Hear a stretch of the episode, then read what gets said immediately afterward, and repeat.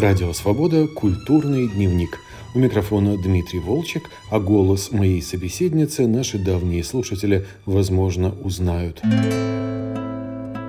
Наталья Казимировская много лет работала корреспондентом «Радио Свобода» в Стокгольме, а сегодня мы поговорим о ее вышедшей в Петербурге книге воспоминаний «Путешествие по жизни» дочь режиссера Соломона Казимировского, она с детства жила в театральной среде, училась в театральном институте в Ленинграде, встречалась со многими знаменитыми актерами и режиссерами, в 1989 году эмигрировала в Швецию, в Стокгольме преподавала, писала о театре, переводила пьесы Ингмара Бергмана и других драматургов.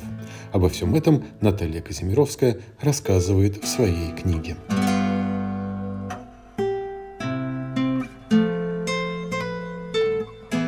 Я думаю, что читателей ваших мемуаров в первую очередь поразит ваша доброжелательность. Не только к людям, которых вы описываете, но и к обстоятельствам жизни, которая, естественно, была не всегда простая. Вы относитесь ко всему снисходительно, весело. И я думаю, что тяжелые проблемы, неприятности, несчастья вы как-то вводите за сцену, так что зритель их почти не видит. Это особенность вашего характера, я думаю.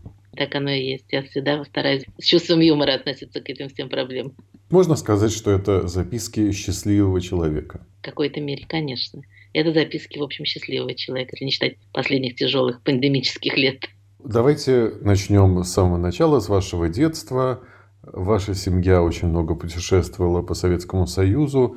Ваш отец известный был режиссер Соломон Казимировский, и он тоже написал книгу воспоминаний. Расскажите, пожалуйста, о нем и о своей семье и своих путешествиях в детстве. Мой отец написал книгу, тоже очень забавно названную «Не так это просто, когда за 90 Он писал ее уже в Швеции, он диктовал и писала его жена, которая совершила свои почти сто лет подвиг. Относился с юмором тоже ко всем обстоятельствам своей жизни которые у него тоже в последние годы складывались до Швеции достаточно тревожно. Он ушел на пенсию, и его не оставили в театре. Он был вынужден из Иркутска до Швеции еще уехать в Краснодар. Мы были в ужасе, потому что он был там как студент, жил в каком-то общежитии, преподавал в Красноярском институте культуры. Но за это время он выпустил двух учеников, которые его вспоминают до сих пор. Это же Новача и Малобродского. Мы с ними дружим теперь. Это события самого последнего времени. А давайте вернемся в 60-е годы и к вашим путешествиям. Вернемся к моим путешествиям или к путешествиям моего отца? Ну, вы же вместе с ним ездили. как? Ездила, конечно. В 60-е годы я ездила уже с ним. Была, по-моему, в это время уже появился Алмата, Саратов. Появился Янковский в театре. Тогда был молоденький зеленый актер. Появился Каюров в этом театре. Это было интересно. Я репетировала с Янковским, я там описываю в книге эту коротенькую встречу с Янковским на репетиции. И к тому же потом он поехал в Белоруссию, откуда он сам родом, где он много лет потом прожил и стал лауреатом Государственной премии заслуженным деятелем искусств Белоруссии. А я уже к этому времени, в 1971 году, я поступила в театральный институт в Питере и уже оставила семью и поехала в Ленинград. И в Ленинграде вы встречались со многими героями не только официальной культуры, ну, как тогда говорили, Конечно. второй культуры, завсегдатаями знаменитого кафе «Сайгон». Расскажите, пожалуйста, да. об этом круге своего общения, кто вам запомнился больше всего? Мне очень запомнился человек-поэт Кузьминский, потому что с ним я дружила больше всех. И мы с ним дружили, в общем, до последних лет его жизни в Америке. Он писал мне всякие письма и стихи. Это описано в книге «Сайгон». Такой есть сборник «Сайгон». Там огромное количество воспоминаний разных людей, в том числе и мои. Кроме того, там был совершенно замечательный художник, с которым я тоже, мне повезло, так я дружу с ними всю свою жизнь. Это Андрей Геннадьев, который сейчас живет в Финляндии и работает по-прежнему очень интересно. И у меня есть его портрет, мой портрет, который он написал. У меня есть и другие работы им подаренные. Портрет, правда, он мне тогда не дарил это. Купил мой муж у него, потому что мы были все бедные, надо было как-то поддерживать бедных художников. Мой муж был моряк, и он был немножко богаче, чем мы все остальные. Поэтому он купил этот портрет. Портрет этот висит у меня дома, постоянно переехал со мной в Швецию. И, в общем, было очень смешно, потому что это, конечно, была необычная картина, и мой папа шутил, что мой муж купил это потому, чтобы посмотреть на эту картину, потом посмотреть на того, кто рядом с ним находится, и вздохнуть с облегчением. Но сейчас это выглядит совершенно замечательно. Сейчас это оценили, этот великолепный стиль Андрюши Геннадьева. Среди ваших друзей была Тамара Владиславовна Питкевич. Нашим слушателям это имя хорошо знакомо. Она несколько раз участвовала в нашей программе «Культурный дневник», человек трагической судьбы. Расскажите, пожалуйста, о ней и о том, как вы с ним познакомились. Тамара Петкевич – это был луч света в моем царстве. Не слишком, может быть, даже темным, но все равно достаточно темноватым. Тамара Петкевич осветила мою жизнь в Питере. Мы с ней настолько подружились, мы встречались с ней на обсуждении спектаклей. Она работала в Доме народного творчества. Она пригласила меня работать в жюри художественной самодеятельности. Мы ходили по разным спектаклям. И тогда в народных театрах работали те, кто сейчас очень знаменит. Работали Кама Гинкас, Ета Яновская в театре «Синий мост». Работал Фильштинский Веня в театре при Дворце культуры «Первые пятилетки». И мы ходили и помогали этим всем людям. Мы принимали спектакли наряду с различными представителями правкомов, порткомов и так далее, которые хотели их зарубить. А мы с Тамарой Петкевич выступали одной командой, и еще с нами был иногда Лев Леович Гительман. Мы выступали, защищали этих людей, пропускали, добивались того, что их спектакли проходили и играли. Было очень много замечательных, совершенно великолепных народных театров. Там работала еще Таня Жаковская в театре «Четыре окошка». Очень много замечательных людей. Они имели возможность работать только в народных театрах. А поскольку я была членом жюри художественной самодеятельности народных театров городского, то мне удавалось помогать этим людям. Поэтому мы сохранили тоже дружбу на всю оставшуюся жизнь. Наташа, вы очень общительный человек. У вас много друзей и знакомых. И на каждой странице книги появляются новые и новые имена. Вы легко сходите с людьми. Знаете, я просто их очень, этих тех людей, про которых я пишу в основном, я всех их очень люблю. Я стараюсь с ними всегда дружить, и мы продолжаем, тех, тех, тех, кто живет еще, тех, кто еще живет, мы все общаемся, все встречаемся. И когда я делала презентацию книги, у меня были эгоистические такие чувства. Я хотела всех их показать, показать, какие они замечательные, какие они интересные. Мне действительно очень в этом смысле повезло. Были прекраснейшие люди вокруг меня в жизни и стали ставшие моими друзьями. В основном это люди из театральной среды. Расскажите, пожалуйста, о вашей дружбе с театром. Если вы вспоминаете сейчас 60-е и 70-е годы, так я понимаю, что вы каждый вечер ходили в театр. Какие спектакли в первую очередь вам приходят на ум? Я помню мою первую работу театроведческую. Я писала о Станиславе Ланграфе, где он играл в спектакле «Забыть Герострата». Это был очень интересный для меня спектакль. Я очень была влюблена в этого актера. Я довольно много писала, потому что я была в этом в семинаре театральных критиков, которым руководила Вера Викторовна Иванова. Это был семинар уже после института. И мы там все тусовались. Это была Марина Дмитриевская, это был Коля Писачинский. Это все в этом семинаре этих молодых критиков мы там встречались. Так что это было довольно любопытное сборище. Мы много общались. По крайней мере, встречались, по-моему, раз в неделю, если не больше. Мы много ездили. Мы ездили тогда, я описываю это в книжке на репетиции любимого. То есть, конечно, это была довольно любопытная жизнь. Я помню, как я пришла первый раз на спектакль на БДТ на беспокойную старость, когда я только приехала в Питер. Я ходила и гладила подлокотники кресел от счастья, что я попала в этот театр. Я была очень влюблена и до сих пор очень люблю театр, конечно. Это были тоталитарные времена, времена жестокой цензуры. У вас есть главка, посвященная просмотру одного из спектаклей с участием Брежнева, который сидел в ложе и весь театр следил за тем, как отреагирует эта ложа, и, соответственно, реагировал так весь зал. Времена были нелегкие.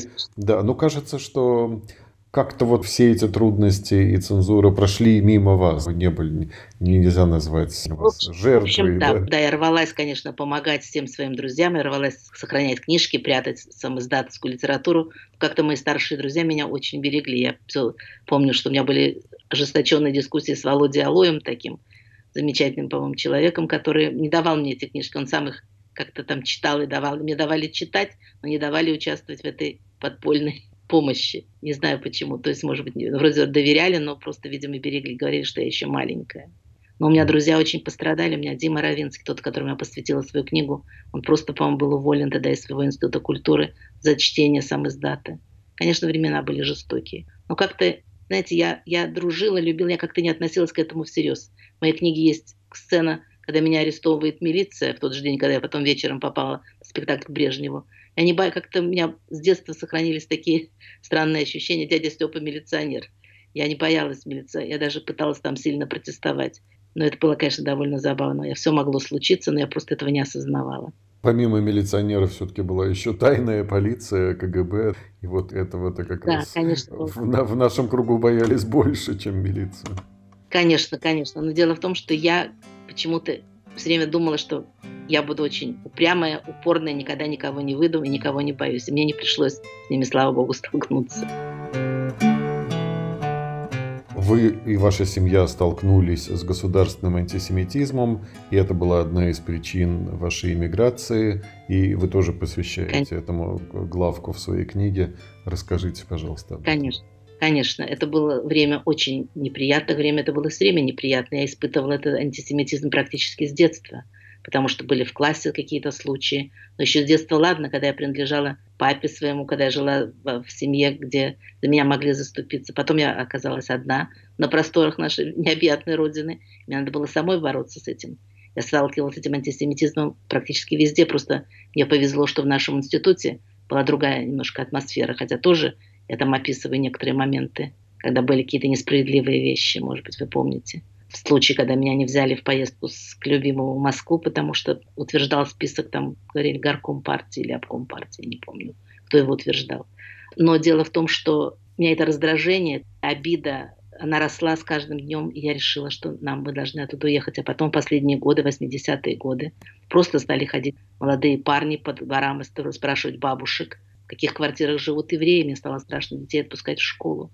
Я решила точно уезжать и убедила в этом своего мужа. Мы решили вместе, что мы уедем. Легко решить, не просто уехать.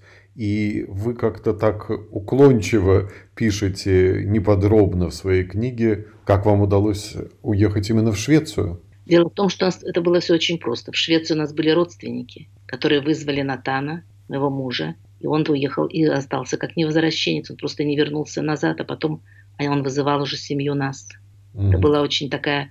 Мы уехали как бы последним вагоном. Потом уже стало гораздо сложнее уехать в Швецию, чем в тот год, когда мы уезжали в 89 году. Тогда еще можно было. Тогда бы существовало такое понятие, как гуманитарное убежище. Не политическое, а гуманитарное. Поэтому мы уехали. И, в общем, нам удалось как-то тут зацепиться, и мы начали работать, становиться на ноги. И вы пишете, что 30 лет, проведенных в Швеции, были абсолютно счастливыми.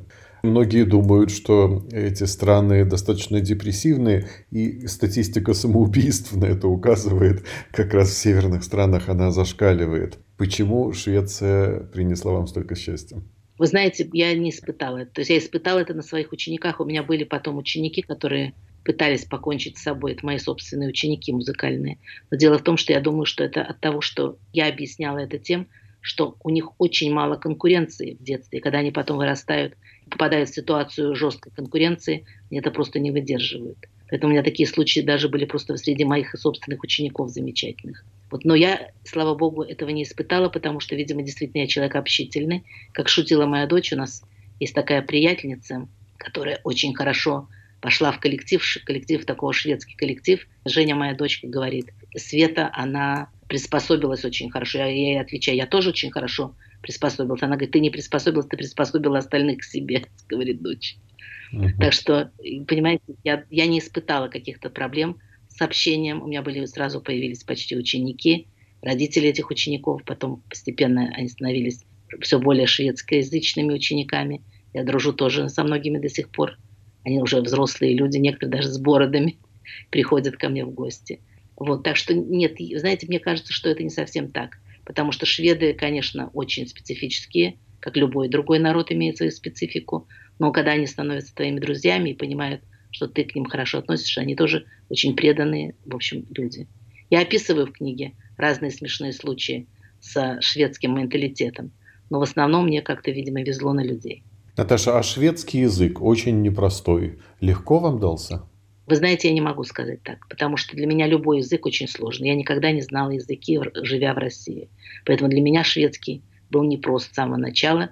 И я не уверена, что я его настолько замечательно знаю, потому что я, конечно, могу, естественно, в бытовом плане просто совершенно свободно общаться. Я даже читала лекции на шведском языке. Я преподаю на шведском языке.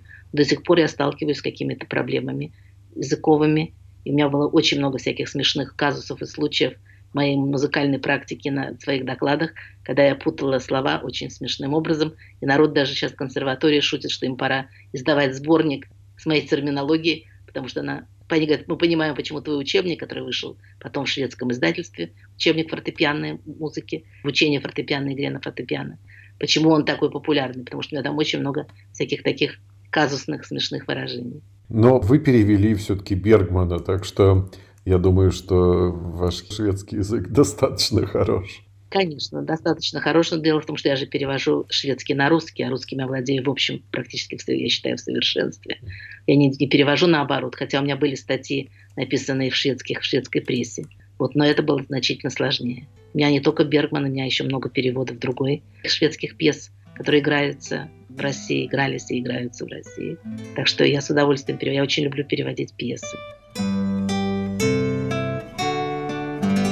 Вы хотели познакомиться с Бергманом, хотели взять у него интервью, хотели вести с ним переговоры по поводу постановки его пьес в России, но он категорически уклонялся от общения, ну не только с вами, а вообще с журналистами.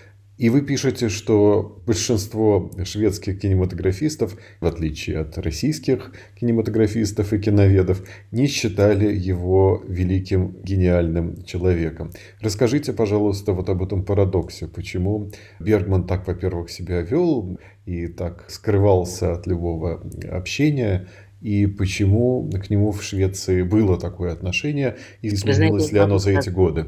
Я не могу сказать, почему он себя так вел, потому что на этот вопрос нет просто ответа. Он вел себя так же странно очень, когда репетировал в театре Анжей Вайде, ходил по тем же коридорам, и они могли столкнуться, и они даже не познакомились, как мне известно, практически.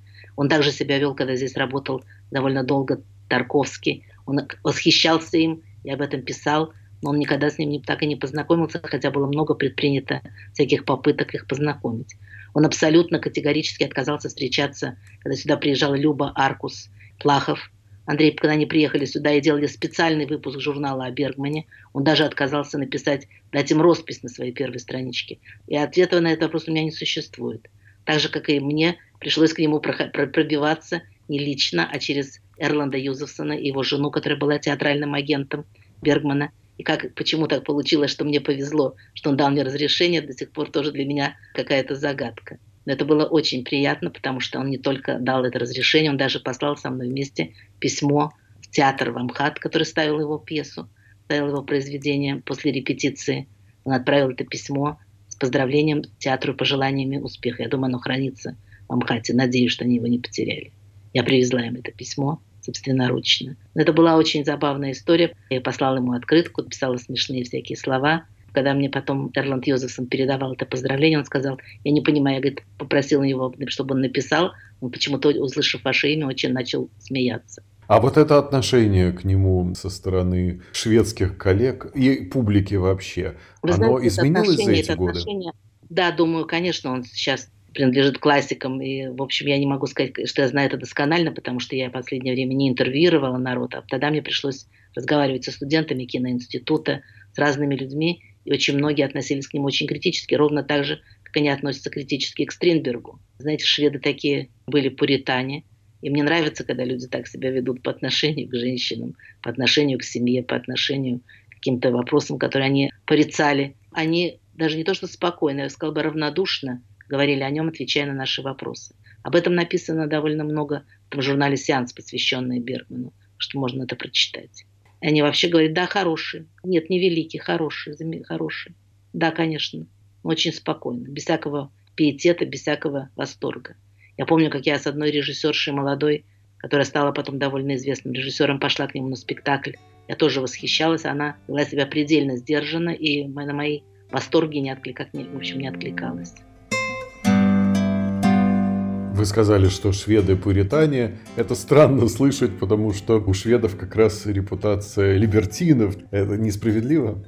Это, конечно, несправедливо. Это очень... Это, может быть, был какой-то период. Моя дочь утверждает, что у родителей того поколения, родителей ее одноклассников, но это уже люди, которым сейчас уже под 60, что они вроде вели там какой-то образ жизни более распущенный. То, что я вижу, люди, может быть, как-то в молодости что-то себе позволяют, но когда они уже создают семьи, там все очень спокойно. Никакой любви втроем я не замечала. Наташа, ну вы пишете, что за те 30 лет, которые вы провели в Швеции, страна радикально изменилась. В да, чем конечно. эти перемены?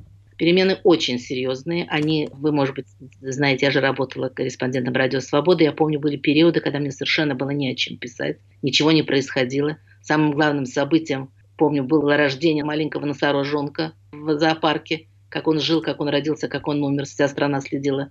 А теперь у нас практически каждый день, как в обычных и в других странах, убийства, поджоги, бомбы, угрозы, криминалитет и так далее. Страна стала более открытой, страна, конечно, сильно изменилась. Я а помню, отношение к России и к русским, и к русским иммигрантам изменилось существенно? Я боюсь вам ответить на этот вопрос. Ко мне не изменилось, и у меня прекрасные отношения с большим количеством шведов. Люди на форумах русских, многие жалуются. Но поскольку многие русские люди, живя в Швеции и пользуясь всеми шведскими благами, продолжают любить, то есть не то, что любить, а восхвалять то, что происходит сейчас в России, на мой взгляд, ужасающе, то естественно, что у них создается разногласия, наверное, с теми людьми, с которыми они встречаются. Люди очень разные. Вы знаете, как сейчас расширился круг русскоязычного народа на Западе, как они себя чувствуют. Многие просто вышли замуж. Это другая иммиграция, это другой слой людей, которые, живя здесь прекрасно, наслаждаясь жизнью, поливают Швецию всяческими словами. Я это терпеть не могу. Есть вот этот круг, то, что называется в Германии Путин Ферштейр. Шведы, которые обожают Путина. Я не хочу говорить слова «пятая колонна», но вот что-то в этом духе. Да, конечно, безусловно. Причем люди, которые находятся на достаточно серьезных постах, достаточно серьезных организациях, серьезно работающие. К сожалению, это да.